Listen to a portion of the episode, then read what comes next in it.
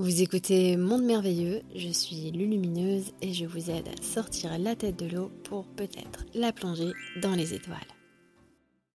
Est-ce possible dans la vie de passer à côté de notre destinée ou peu importe, même si on a l'impression de passer à côté, c'était justement ça qui était destiné.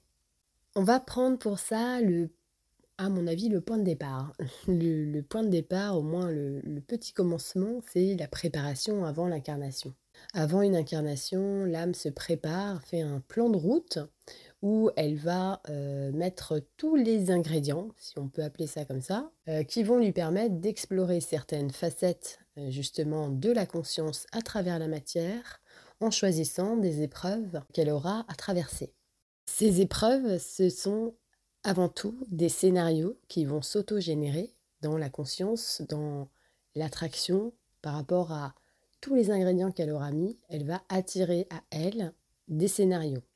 Ça commence évidemment par le choix des parents, de l'entourage, du lieu de vie, etc. À travers tous les paramètres, dans sa vie, les scénarios vont se créer et elle va pouvoir améliorer sa condition, sa condition en tant qu'âme, sa condition en tant qu'être qui apprend. Alors, vous allez me dire, mais oui, mais si on ne se souvient pas de ce qu'on a mis sur notre route, eh bien, ce n'est pas grave puisqu'on est là justement pour vivre les choses. Le plan, lui, a déjà été acté. Il va nous arriver certaines choses et nous allons composer avec. Parce qu'en fait, si on a la feuille de l'examen avant de passer l'examen, ça ne sert plus trop de passer l'examen. Donc nous ne sommes pas là pour nous auto-piéger. Nous sommes avant tout ici pour vivre ce qu'on a à vivre et trouver les ressources en nous. C'est justement le but de chaque expérience. Maintenant, est-ce que on peut échouer dans les expériences que l'on traverse? Oui et non, car l'univers n'attend pas de nous qu'on soit des super élèves modèles. C'est-à-dire que comme quand vous jouez à Mario par exemple, vous pouvez décider de monter tous les niveaux, d'aller dans les levels du haut et de finir le jeu en très peu de temps si ça vous chante.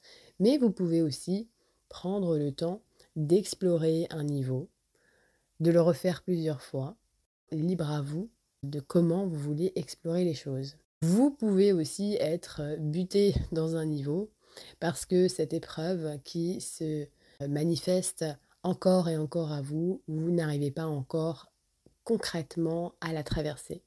Mais le temps n'a que peu d'importance finalement, le nombre d'incarnations aussi, l'univers, l'apprentissage, les âmes, tout ça ce n'est pas une course, c'est plutôt je dirais comme si on faisait de la cuisine. Ça sert à rien de se dépêcher.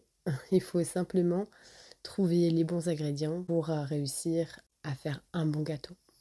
Si il arrive qu'on n'a pas réalisé tout ce qu'on avait souhaité expérimenter dans la vie, et c'est possible, eh bien c'est pas grave, on pourra reprogrammer les choses d'une autre manière avec des paramètres similaires.